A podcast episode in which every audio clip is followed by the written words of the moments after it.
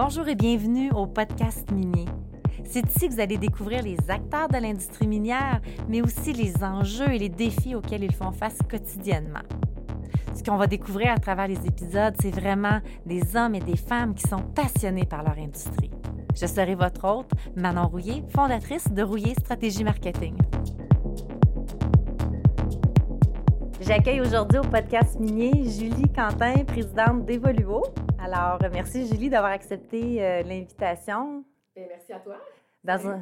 salut, salut. Dans un domaine que l'industrie minière, mais je pense qu'on va euh, parler de l'humain avant tout. C'est pour ça qu'on voulait t'inviter euh, au podcast on est en personne. Moi, je capote. Je trouve ça super le fun parce qu'on est tout le temps en Zoom. Là, on est en une rencontre en personne. Puis il faut vraiment se le dire. Là, tu es arrivé avec ton masque, Evoluo. Tu t'es désinfecté les mains. Puis là, on est à deux mètres. Fait que Julie, bois pas dans mon café, bois pas dans mon verre d'eau, s'il te plaît. Mais on est trop loin. De toute façon, je, je me rends pas, là. hey, Julie, ça fait à peu près un an qu'on se connaît, qu'on se côtoie. On est dans le groupe euh, Tech. Mm. Canada ensemble. Fait qu'on a nos rencontres avec euh, d'autres entrepreneurs. Euh, c'est là qu'on s'est connus. Puis, euh, depuis quelques temps, tu collabores avec nous. nous, on a, eu des mandats, c'était des, plans de communication interne.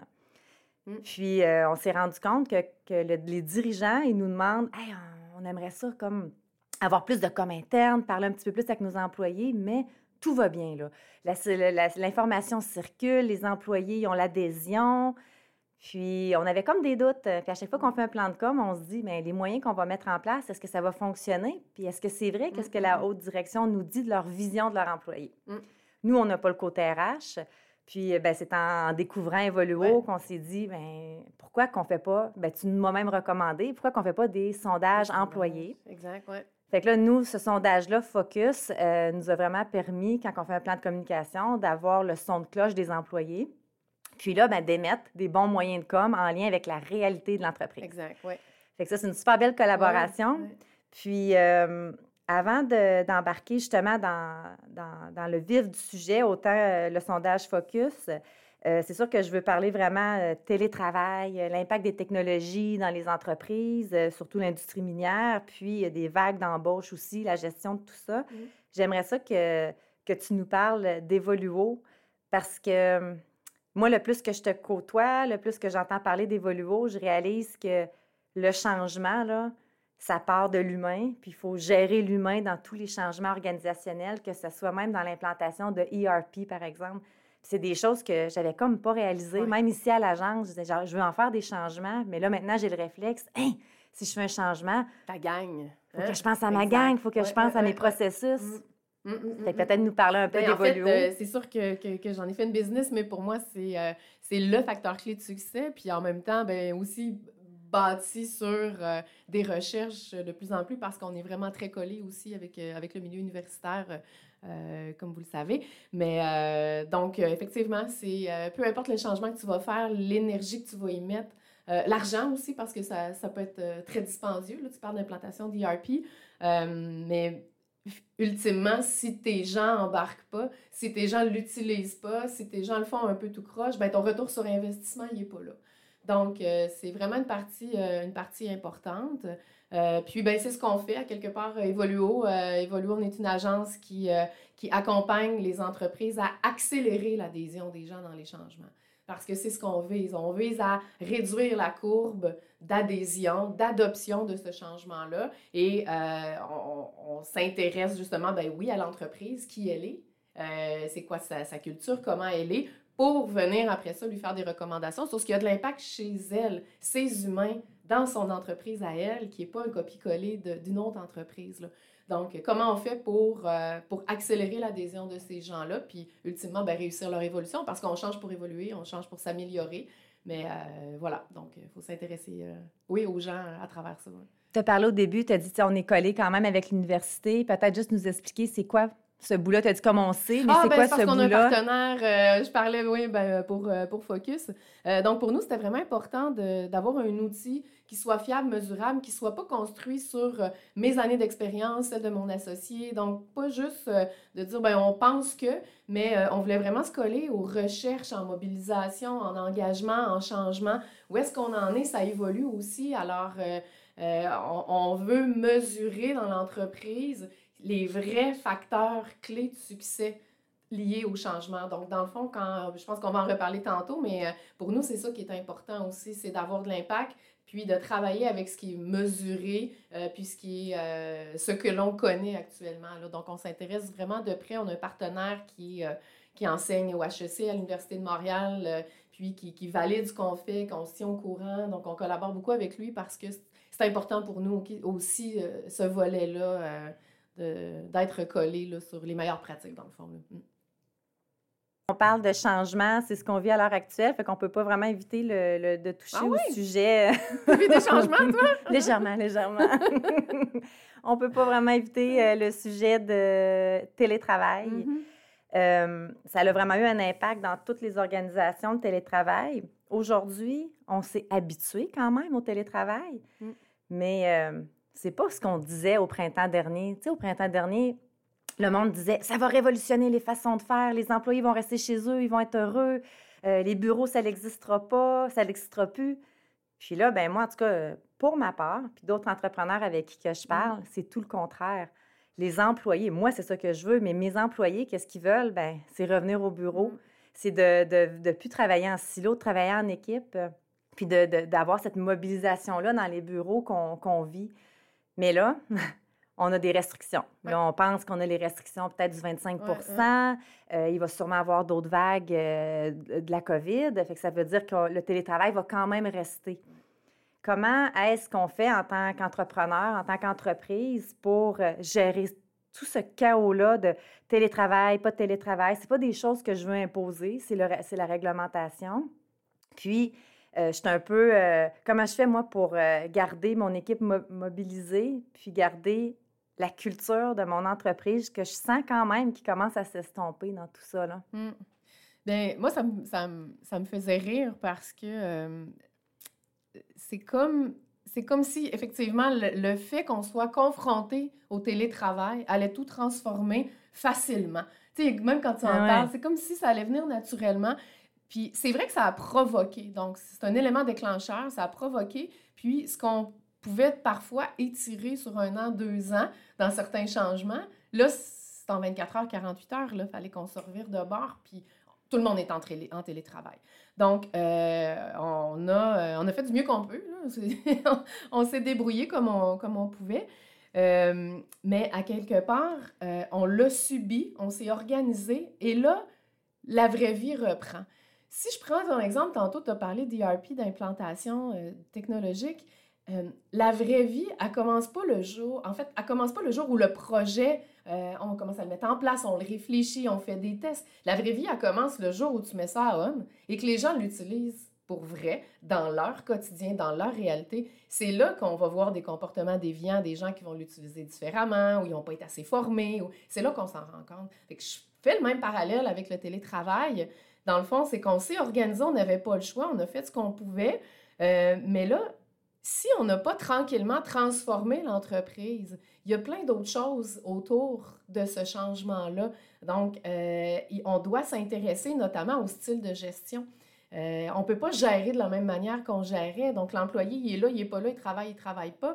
La gestion de la performance doit être autrement par les résultats, par exemple. Est-ce qu'il l'a fait, est-ce qu'il ne l'a pas fait? On doit s'ouvrir à à quel moment il va le faire ben peut-être qu'on a moins de contrôle là-dessus, puis peut-être que c'est pas grave, puis on veut pas en avoir non plus. Là.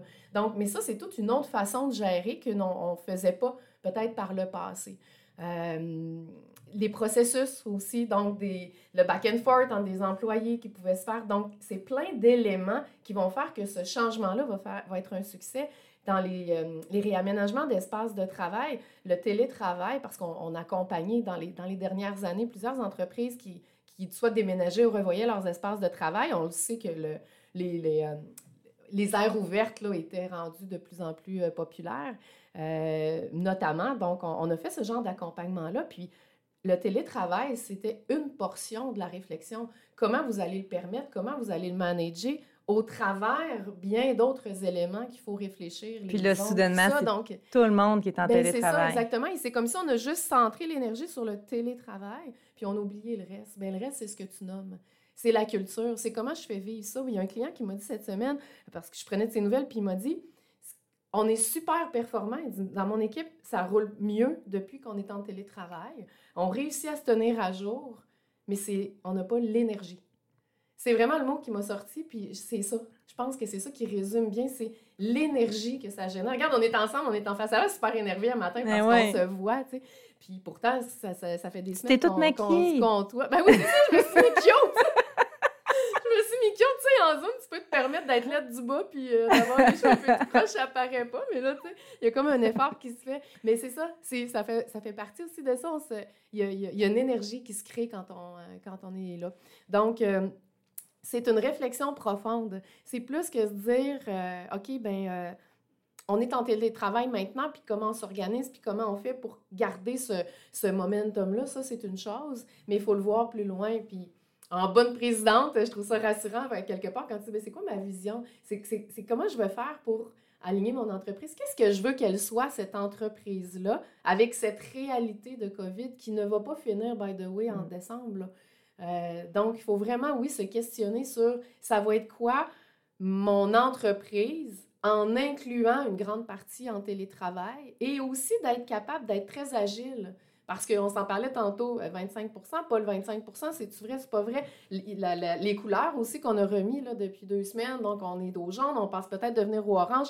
Il faut avoir cette habileté-là de se, retourner de bord, puis de, que cela n'empêche pas la culture de vivre, que nos, euh, que nos humains soient heureux, puis que, que, que, tout ça se passe bien, puis qu'on arrive à livrer ultimement aussi. Là.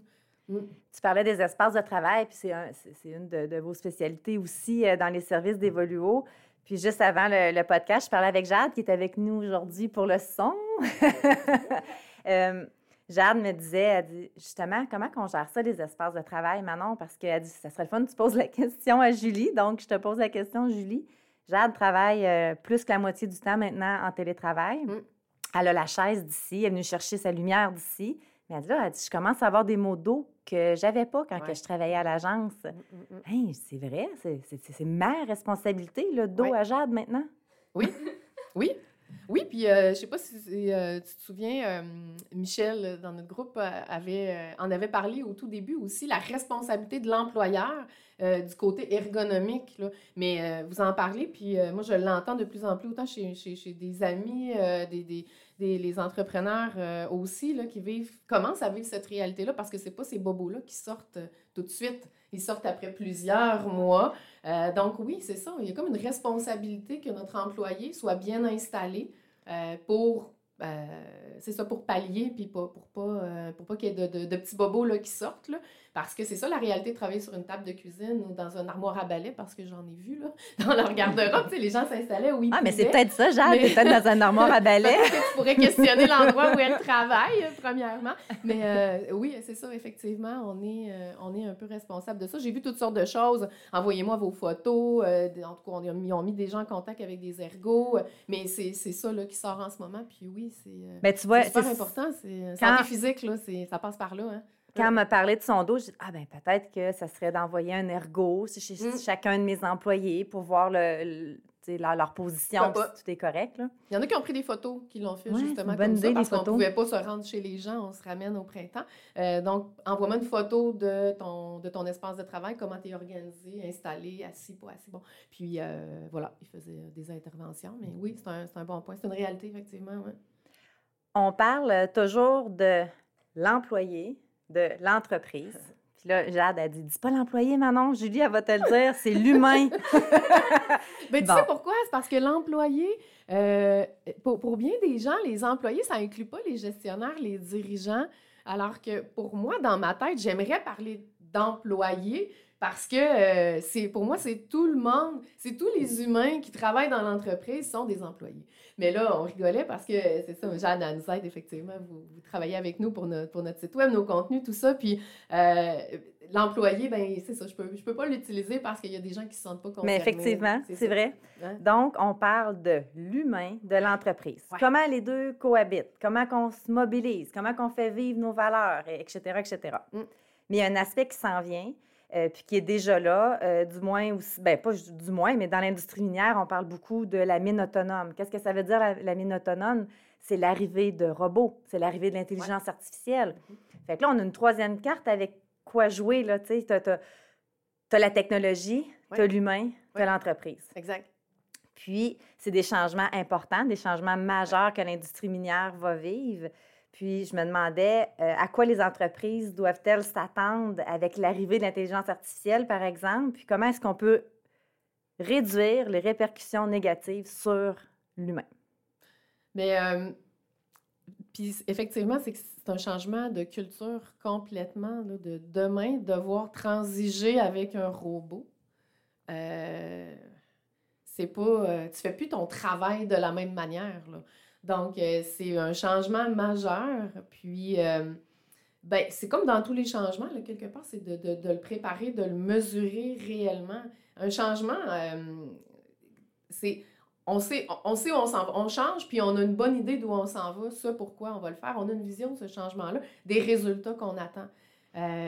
Puis ce qui est important, c'est de mesurer l'écart, encore là, de là, euh, le sondage focus, mais de, en fait, de mesurer l'actuel, où, on en est, comment ça se vit aujourd'hui, au moment où on se parle. Puis, s'occuper de ces changements, ben, c'est comment on fait pour passer du point A au point B finalement.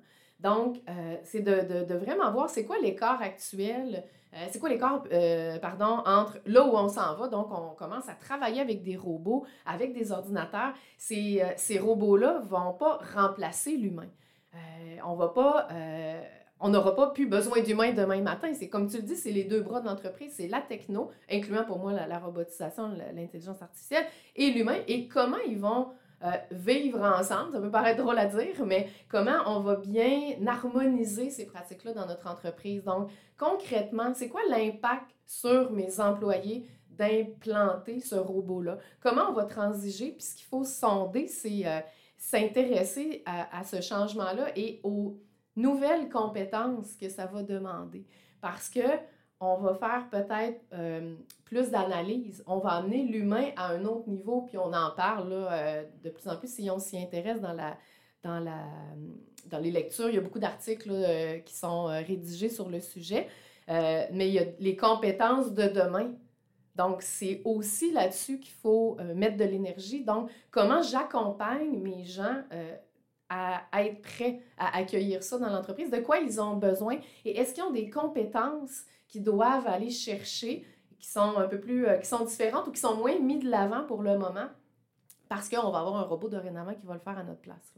Donc, mais c'est un changement de culture majeur, ouais.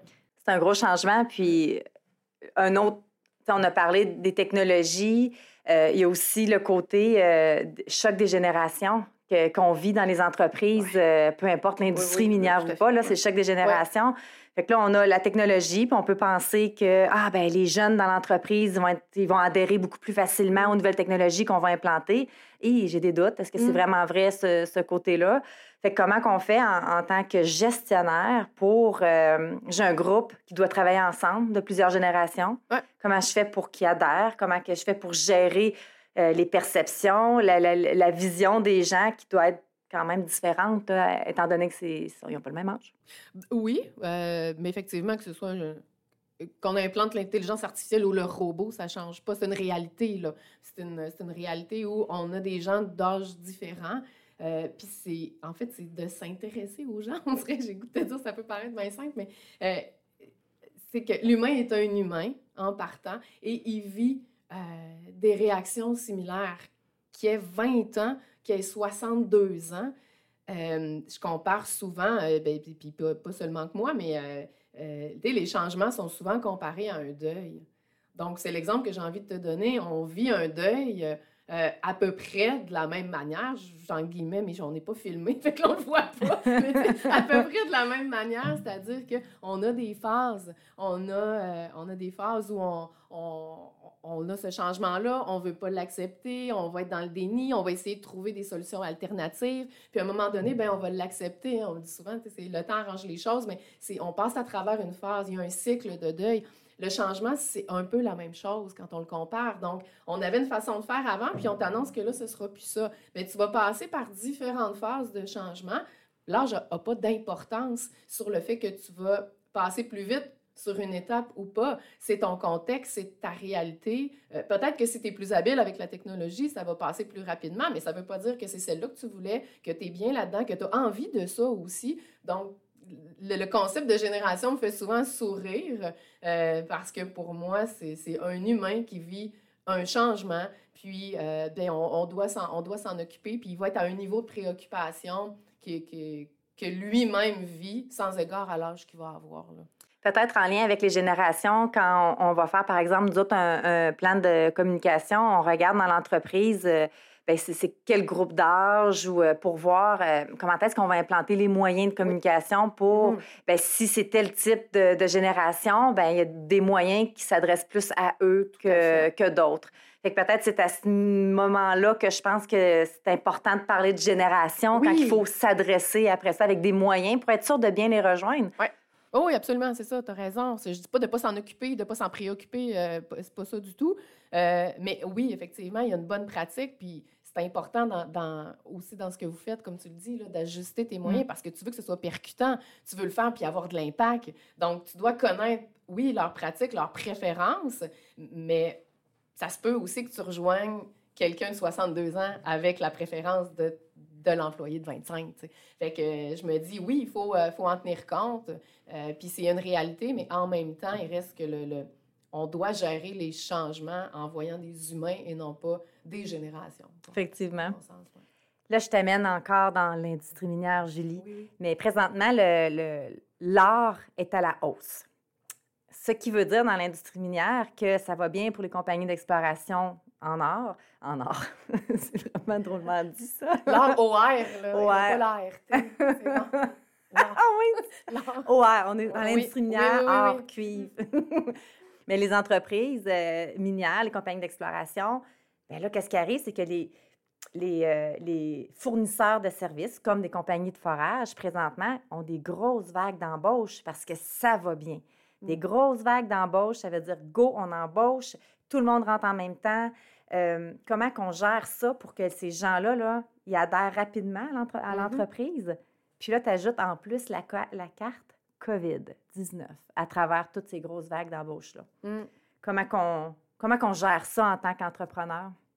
Euh, ben d'abord, le recrutement, puis on, on était là-dedans, là, je regarde Jade, mais dans, dans la marque employeur, mais est-ce que vous recrutez les bonnes personnes? Donc, est-ce que vous connaissez suffisamment votre entreprise pour savoir de qui vous avez besoin? T'en parlais aussi d'entrée de jeu? Donc, on se connaît. Euh, est-ce que vraiment ce que l'on dit, c'est ce qui se vit dans notre entreprise? Euh, première validation. Puis ensuite, qu'est-ce qu'on met de l'avant pour recruter? Parce qu'on veut avoir des gens qui adhèrent. Donc, si on veut accélérer euh, l'adhésion des gens dans notre entreprise, on veut qu'ils que ça se fasse rapidement. L'onboarding, c'est le mot qui me vient en tête, mais euh, se fasse rapidement, euh, ou plus rapidement du moins, bien, quand on sait que les valeurs vont coller, quand, euh, quand il y a un fit qui est là déjà à la base, bien, c'est déjà plus, plus facile. puis, il y a des, bonnes pratiques de d'intégration d'un nouvel employé aussi. Donc, il y a des moyens qui peuvent être mis en place. Donc, le parcours d'intégration pour réduire la courbe d'apprentissage, c'est possible aussi. Donc, euh, est-ce qu'on a structuré un parcours d'intégration? Est-ce qu'on a fait des capsules, je sais pas ce que je peux voir, mais des capsules euh, vidéo qui peuvent être faites, des capsules interactives euh, ou des PowerPoint, tout, est possible pour essayer de d'embarquer l'employé avant même qu'il soit chez nous. Donc, il y a de l'information qu'on peut lui transmettre avant, il y a de la formation qu'il peut faire pour lui montrer comment ça marche chez nous, pour répondre à, certains, à euh, certaines questions que tu as au jour 1 quand tu arrives à quelque part. Bien, on peut déjà, avant même son arrivée euh, chez nous, commencer à, répondre à certaines de ces questions, puis à lui faire part de comment, comment on vit ça. Euh, donc ça, c'est une première chose parce que je, vois beaucoup de...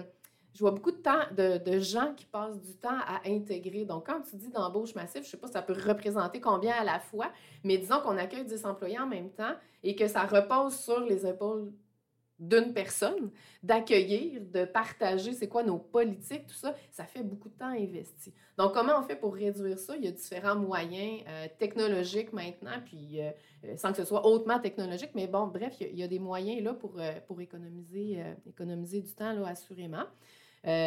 puis, ben, c'est sûr qu'en télétravail, là, ça fait partie de la réalité. mais je, je pense qu'on est quand même capable de, de combiner les deux, de de faire un accueil. Euh, moi, j'ai une amie qui a commencé son travail en plein dans la COVID, là, où est-ce qu'on ne pouvait pas réellement se, voir. Puis, ils l'ont accueillie euh, dans son équipe de direction. Il allait prendre des marches avec elle. Donc, elle avait un ah, horaire. c'est une bonne idée. Ils sont, allés, euh, ils sont tous allés marcher à tour de rôle, de façon individuelle, pendant une heure, à distance, tout ça, pour qu'elle les voie avant de, de, passer autant de temps en virtuel.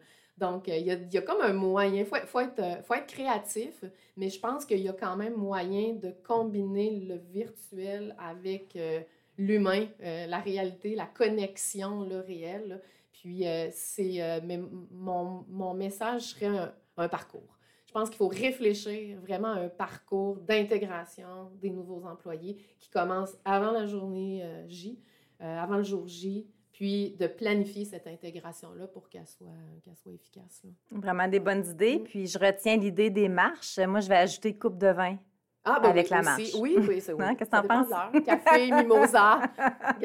mimosa. Il faut que ce soit collé sur votre culture. c'est ça qui est important. Et en parlant de culture, hein, euh, on a rédigé un article en lien avec un article de blog en lien avec la marque employeur. Puis Julie, euh, tu as collaboré avec nous dans cet article-là. Puis je vais lire la, citation qu'on vient de me donner. Oui. Euh, tu as dit Une marque employeur doit être cohérente à la culture de l'entreprise, sur son ADN et, je ne peux pas lire mon mot, alors je vais continuer, qu'une une marque doit être véritablement ce qu'on est et pas ce que l'on souhaite. Comment je fais pour savoir c'est quoi ma marque employeur chez Rouillé? Ben écoute, euh, as-tu fait ton focus? Il ah, oh, faut, faire notre, faut faire un diagnostic. Euh, en fait, je dis ça parce que euh, c'est souvent un bon moyen quand vient le temps de marketer. C'est comme ça, on se dit, wow, OK, qu'est-ce que je veux projeter? Puis, comme si soudainement, tu as une baguette magique, faire OK, c'est l'occasion de, montrer comment on est bon, tout ça. Puis, ben oui, mais quand on se tourne, faut que ça soit vrai. J'ai entendu euh, souvent, trop souvent malheureusement, des gens dire Ouais, mais tu sais, moi, je suis déjà repartie après quatre mois, après six mois. Ce qu'on m'a dit en entrevue, ça se vit pas tout. Puis les employés le disaient aussi. Donc, les employés le savent. Donc, quand je parle de, de, de cohérence, de crédibilité, c'est ça, c'est que tu connais tellement bien comment ça se passe pour vrai chez vous. La culture, c'est les comportements, c'est comment ça se vit, c'est ce qui est toléré, c'est les règles qu'on se donne, écrites ou non, formelles et informelles. C'est tout ça qui fait notre culture, c'est vivant. Puis, puis, si on la connaît bien, pour moi, c'est ça une marque employeur efficace et percutante, c'est qu'on se connaît et c'est ça qu'on met de l'avant. On en est fier. Euh, on a, puis comme je le disais tantôt, on veut recruter en fonction de ça parce qu'on veut aller chercher les joueurs qui vont embarquer le plus vite possible parce qu'ils vont être heureux, ils vont être mobilisés en, ça va être super facile pour eux autres.